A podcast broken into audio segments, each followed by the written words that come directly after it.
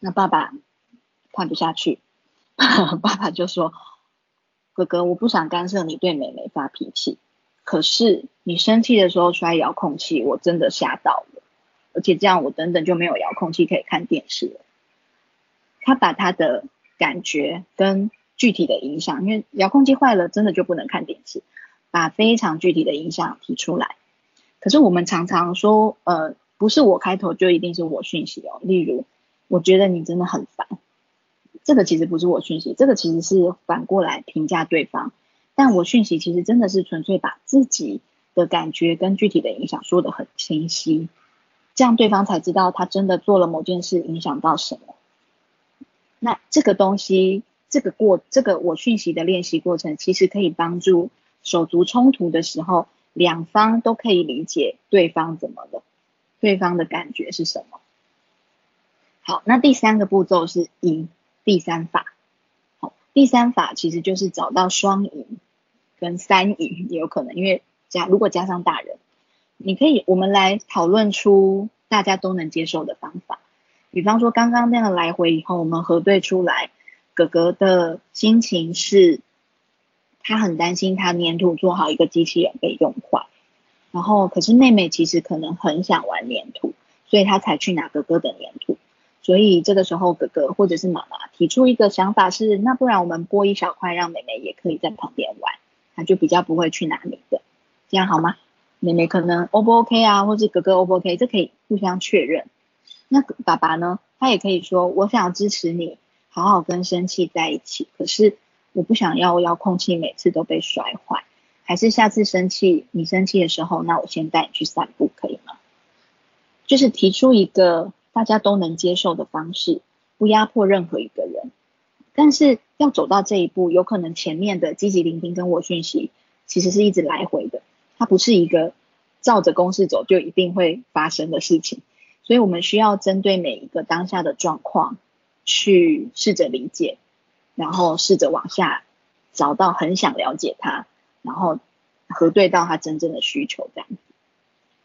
好，最后一个心法，哎，我在这边插播一下，因为刚刚有一个有人问到家庭动力是什么？其实家庭动力的意思就是说，呃，因为家庭是很多个成员组成的，三个、四个、五个、十个可能都有，每一个成员在这当中。他们的互动情况，其实就代表那个是家庭动力。那家庭的互动状况是流畅的吗？那都有没有都倾向某一个人身上？啊，例如有没有都在家庭动力有没有都建立在妈妈身上，或是都建立在刚出生的老大身上？大家都往那边流。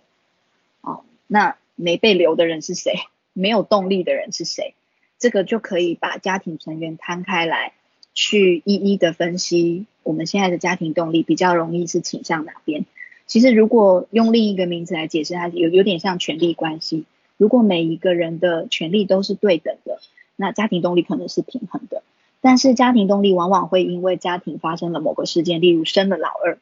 那家庭动力就会忽然间有一个很大的改变，通通流向老二那边，然后老大就被疏忽了。对，那所以这个。家庭的互动状况、频繁度，或者是大家的身心状况，可能都可以拿来观察家庭动力。对不起，插播了这个部分。好，然后最后讲到这个共学心法，其实刚刚前面我们提到积极聆听，其实有一个非常我们觉得非常好用，然后也应该多练习，其实就能上手的，就是实况转播法。其实它就是积极聆听的方式，但是因为爸妈在处理两个人的纷争嘛，那就很像这两个人其实应该都有一个他非常在意的东西，所以到底他们在意什么，在如果没了解的情况下，我们不知道，所以我们要试着都透过交流、交谈、对话，找到他们在意什么。所以父母效能训练里面提到，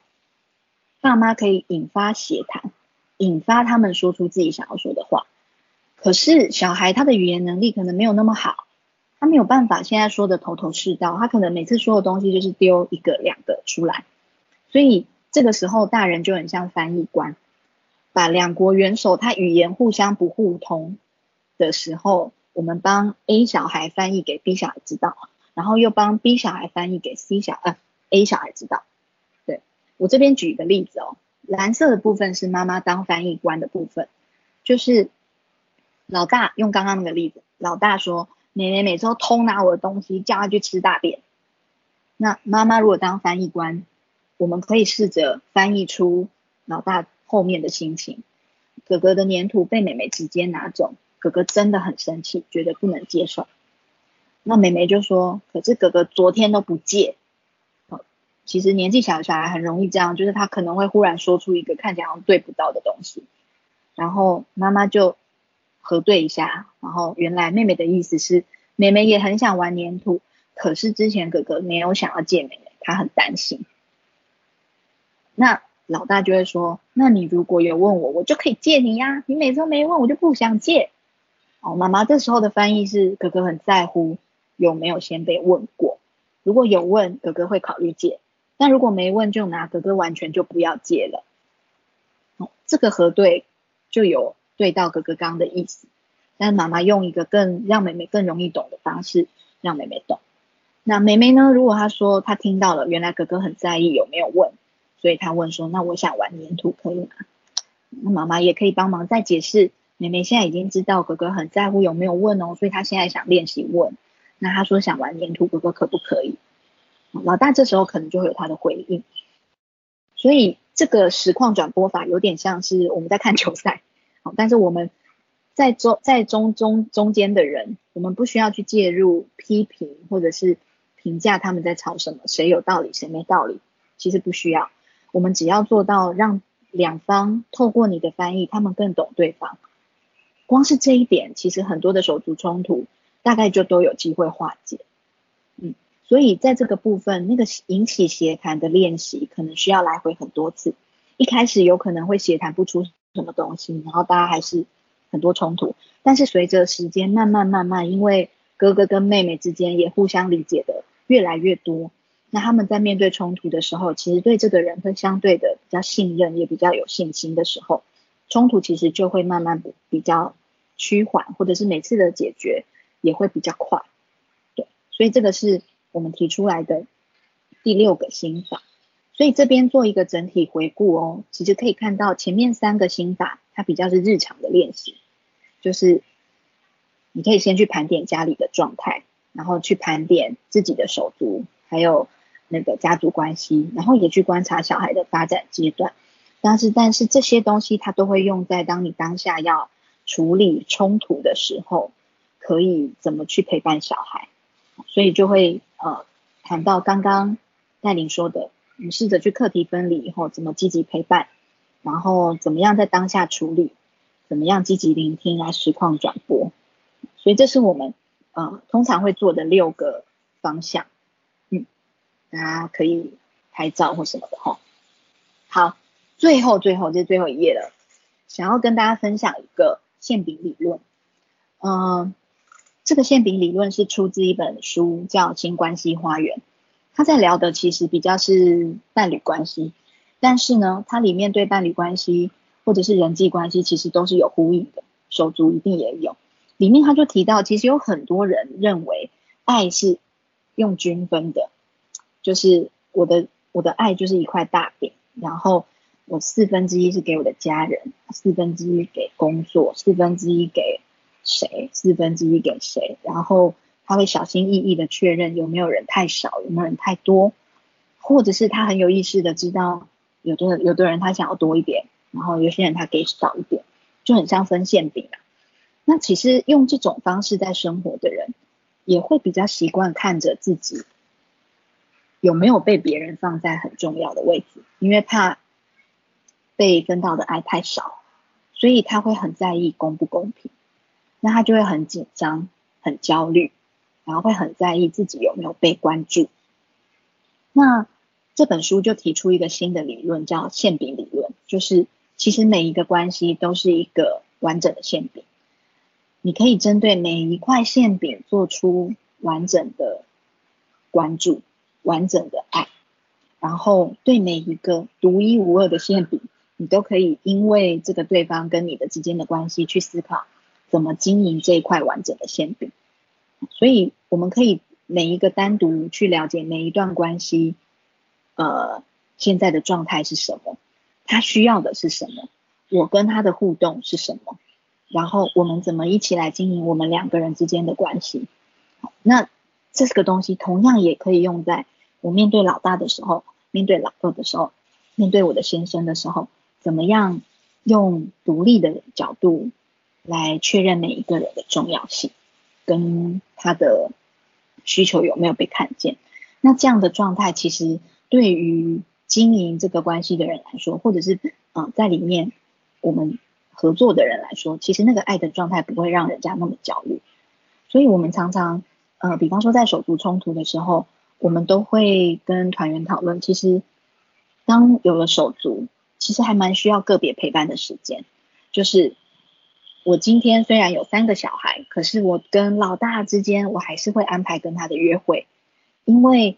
跟他的约会里面，其实就可以跟他好好的讨论他的馅饼是什么。那但是今天就算没有要约会，我独立面对他的时候，我一样可以看见他的需求是什么。然后他也可以让我知道他的感受是什么，我好好的去经营这段关系的互动，所以那个每个关系都是一个完整的线笔，也许可以帮助有手足的家庭不会这么焦虑，好像陷入很多的小孩的时候，我的爱就会被稀释掉的这个焦虑感里面，其实并不一定，嗯，那这也回到刚刚前面带领说的那个公平的状态。那我们今天的课其实大概就是以上上述聊的。那我最后就是跟大家说一下，就是如果大家今天听完，其实也有听到，其实理解小孩这件事情，如果你也认同是很重要的，然后你也想知道要怎么样去理解小孩更多，其实可以报名我们接下来的全国线上的家庭教育实践班，因为我们在里面会完整的去聊呃去谈怎么样看懂小孩。然后怎么样让爸妈可以跟小孩之间是更亲密，而且是更平等的亲子关系？那我们有两场，八月是在二十跟二十一。那如果没有要呃后续大家没有报名那个嘉义的那个工作坊第二场的那个小型团体的工作坊，其实你就可以参加八月的。但如果你已经有报名工作坊，没关系，九月还有一场，你就可以参加九月的。或者是上脸书搜寻，我们有上面都有简章，那这个 Q R code 是简章的连接，大家可以用手机拍。好，今天的课大概就到这里，那我们好像可以看一下大家的问题吼。嗯，我们来回应 Q A 吧。嗯，那我先。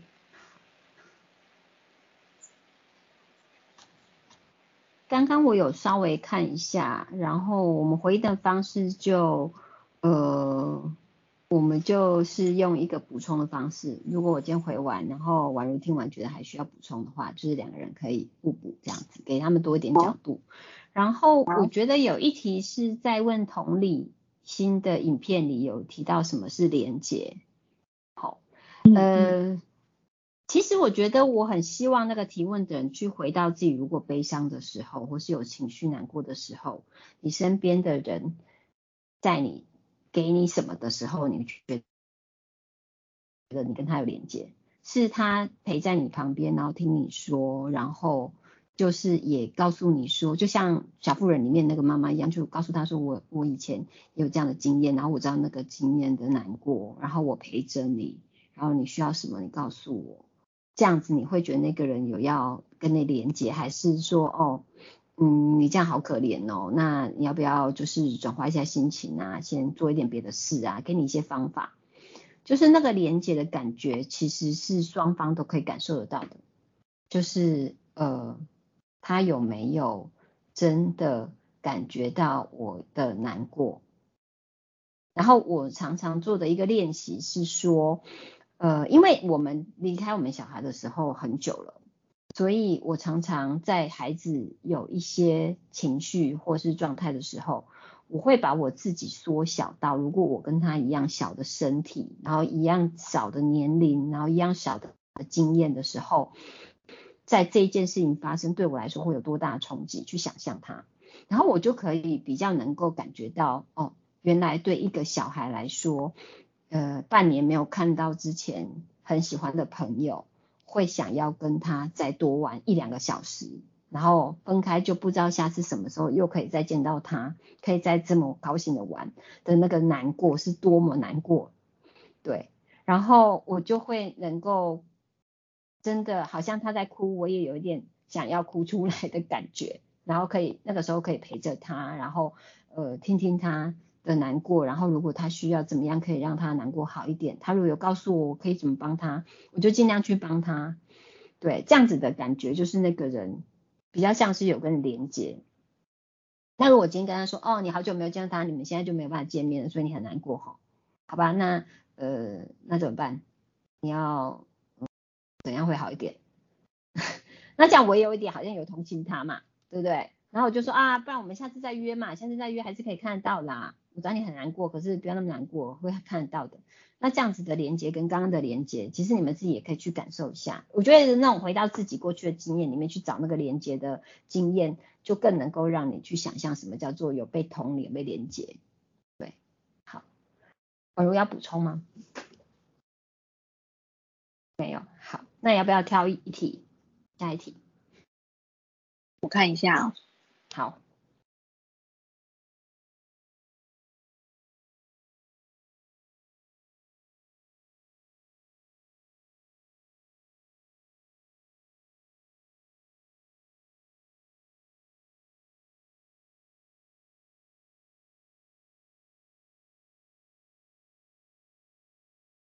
你没有开麦克风，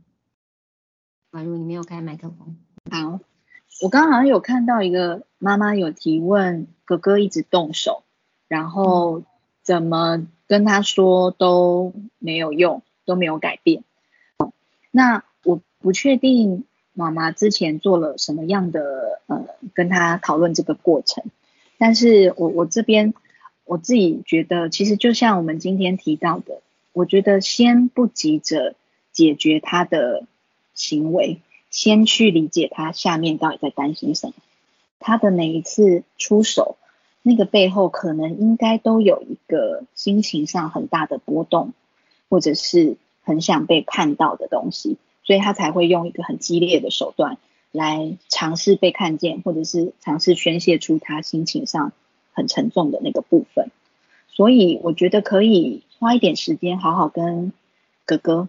聊一聊他自己最近的状态，呃，最近有没有遇到什么让他很挫折的事情？例如跟弟弟之间，那这个东西如果哥哥自己说不清楚，其实需要一次一次的慢慢的去理解他。然后妈妈跟爸爸之间也可以试着去回想，就我们刚刚说的那六大六大心法，先去回想盘点这个动手的状况从什么时候开始的，然后。呃，跟我们全家人有没有什么样的联关系？有没有受到家庭关系的变动的影响？或者是他可能有去幼稚园，有没有跟幼稚园的呃一些发生的事情有关？我觉得我们可以先像侦探啦，就是先不急着想处理怎么处理，我们先完全的去了解他。那如果他能够开始接收到，我们其实很想理解他，然后。也很想协助他去面对他心里真正的那个障碍或困难。其实他也许在这个被接纳的感受有了之后，我觉得他表达的方式也许就比较好，去思考他怎么他能够怎么调整。对，这个是我提出的一些想法。那看代理有没有补充？好，我补充一下好了。我觉得我我刚刚有仔细看一下，然后他有提到那个大的孩子是五岁嘛。然后小孩子可能假设三岁或者两岁，那这个就是三岁以内的，就是就是大魔王的年龄差。然后我我自己也觉得他蛮可以，就是从呃不同的孩子的发展阶段去做那个解释给另外一个地方另外一个人听，因为我觉得他有一点像是我们中间有提到的一个例子，就是。呃，小小小孩在所谓探索期，然后大小孩在秩序期，或者在他想要社交、想要自主创造的一个时期的时候，小小孩就是会一直去弄哥哥，去抢哥哥，去要哥哥的注意力，或者是像那个小小孩想要姐姐的注意力一样去弄他，然后被一直被打扰的哥哥，其实不厌其烦的发现说，哎，其实那个小的其实很坚持。然后要怎么样才能够让他这个坚持要跟我连接、跟我玩或者抢我东西停下来，就是最快的方式，就是把他推倒。是还不会打之前，就是用推的、推的或是打。因为他发现说推或打之后，那个孩子那个小小孩就会停下来，因为他哭嘛，他就忙着哭嘛，然后我就可以捍卫我自己原来在玩的东西。第一个，我可能在玩东西就不会被打扰，不会被破坏，不会被抢走，所以他其实也可以去做一个，如果他们已经形成一个固定的行为模式之后，我觉得也可以去做一个中介，然后去做一个呃呃说明，例如是说。弟弟在要抢哥哥东西之前，不是正在抢的时候，如果有机会进去协谈的话，也可以把那个呃所谓的弟弟可能想要的是探索，可能觉得哥哥东西好玩的这件事翻译给哥哥听，那哥哥就会觉得说，但是哥哥会有一个我现在正在玩不想要被破坏的心情，也可以翻译给小的小小孩听。那这样子之后，可能他们就会达到一个就是说，哦，哥哥常常会想说，那不然我拿另外一个什么也。的东西一个小零件借他好了，就是我想继续玩，但是你又一直会来找我，那我知道你很想跟我玩，但是我不想破坏我这里，也不想被停止，所以我就会割舍一些我觉得好像还可以的部分给他。那小小孩可能就会拿到之后就哦也是蛮高兴的这样，然后就开始在那里玩，就他们之间也有一个好像一起玩的感觉。我觉得常常是小小孩想要探索哥哥姐姐正在玩的东西，然后想跟哥哥姐姐一起玩的连接。没有被哥哥姐姐认出来，那哥哥姐姐不想被打扰，不想被破坏，不想被随便拉头发的这个秩序起，或者他自己自自己创造东西也没有被小小孩认出来。我觉得这都需要爸爸妈妈去跟双方另外找时间谈，或者是中间协谈的时候让他们知道，他才有机会去练习说，然后打破这个我认为只要打滴滴滴就不会来的这个行为模式啦。